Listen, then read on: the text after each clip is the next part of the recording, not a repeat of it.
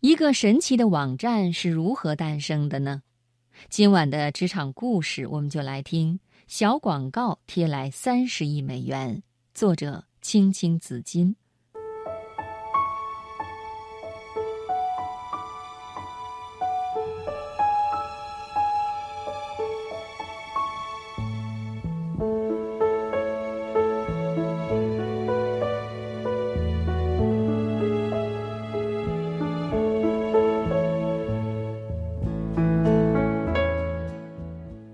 他是典型的技术男，木讷又有些腼腆。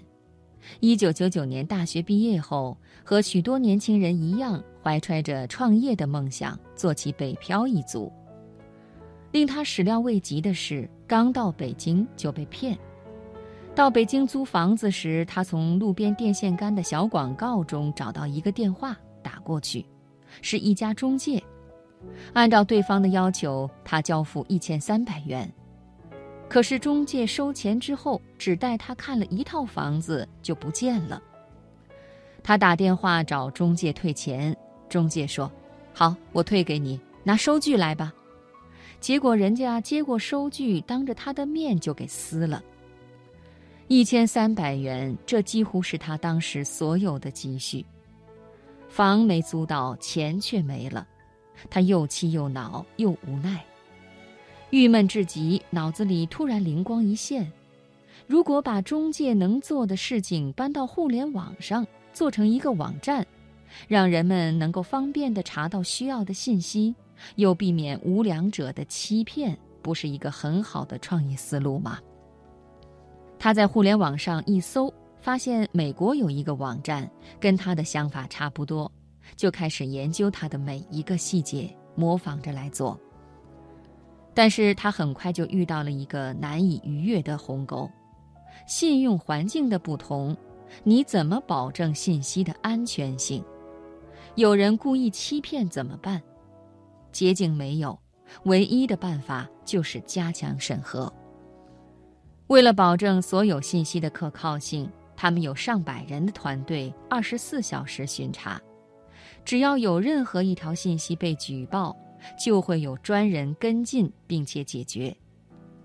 这些事情说起来容易，做起来是很烧钱的，可是他不惜代价，而他自己几乎把一半的时间都花在和用户的沟通上。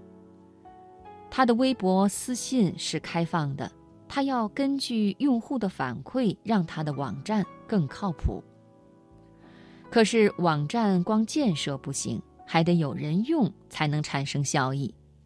他发现，服务对象除了个人、商家，最重要的群体就是中介、家政公司。实际上，这类群体是对互联网最不了解的群体。他们没有电脑，平时就是在外面发传单，在报纸上登小广告，在楼道里盖一个章，在地板上贴一张纸。要把他们发展成客户，除了打电话和拜访，还得免费帮他们的店面拍照，教他们把信息发布到网上，还要给一定的试用期，让他们尝到甜头再交费。正是这样的超值服务，让他的用户不断增加。从2005年12月创立至今，他已经拥有400万商户，其中30万是付费的。他的网站已经成为国内最大的分类信息网站，每天会收到两百万条发布上来的信息，服务类别有三百个，如租房、二手物品买卖、招聘、拼车、找工作等，只要是百姓有的需求，在网站上都能实现。他在全国三十多个城市设有分公司，北京总部有将近一千人。全国范围内的运营团队以及本地化的服务人员加起来接近五千人。在他的努力下，他的网站成为生活小广告最大的聚集地，而且一路贴到纽交所。